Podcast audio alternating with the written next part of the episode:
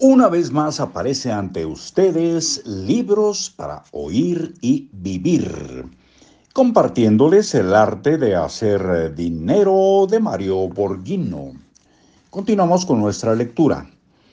Me pregunto si en mi juventud me habría atrevido a decirle a mi padre que luego de gastar su dinero en costear una maestría en administración en París, me dedicaría a servir comidas seguramente se habría indignado.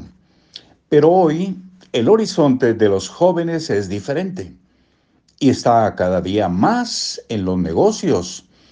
No se confunda, el negocio está en los negocios, no en el empleo. Si usted es aún muy joven, le recomiendo que se prepare, que busque un empleo en un comercio, un restaurante, o un negocio de compraventa de productos. Aprenda a comprender este mundo. No espere a terminar su carrera universitaria o técnica para decidir qué va a hacer de su vida. Jamás haga eso, sería ya muy tarde. Pagará caro buscando sin gran éxito y por muchos meses e incluso años un empleo y terminará aceptando cualquier cosa menos lo que usted quiere. Terminará como empleado de alguien que sí entendió cómo poner un negocio. He aquí un chiste muy conocido acerca de las profesiones y los empleados. Un señor llama a un plomero para que le arregle su lavabo que gotea. Llega el plomero, pega dos martillazos y en cinco minutos termina su trabajo. El señor muy contento le pregunta que cuánto le debe. El plomero le contesta que son 50 dólares. O sea, serían, bueno, no sé, en pesos. En fin, háganle cuenta. son 50 dólares.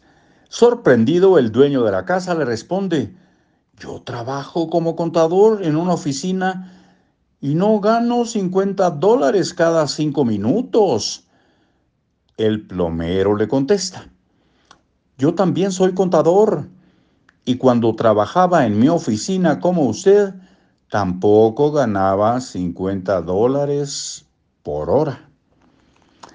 Los libros no le enseñan cómo ser comerciante ni cómo hacer dinero.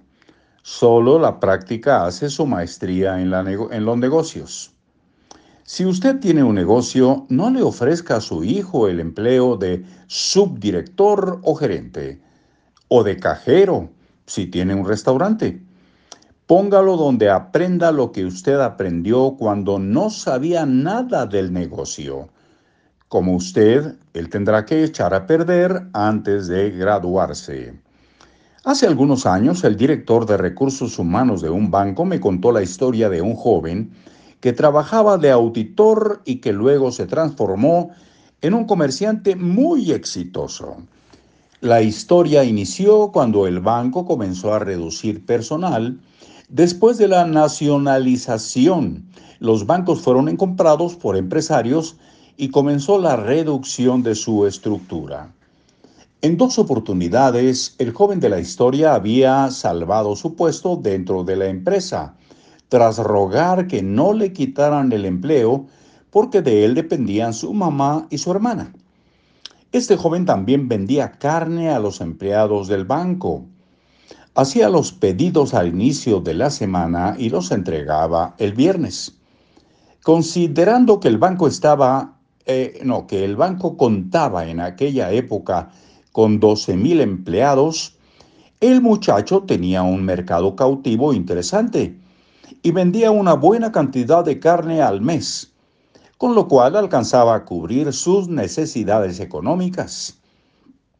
Ese era el verdadero motivo por el cual este empleado sufría tanto y pedía por favor que no lo echaran.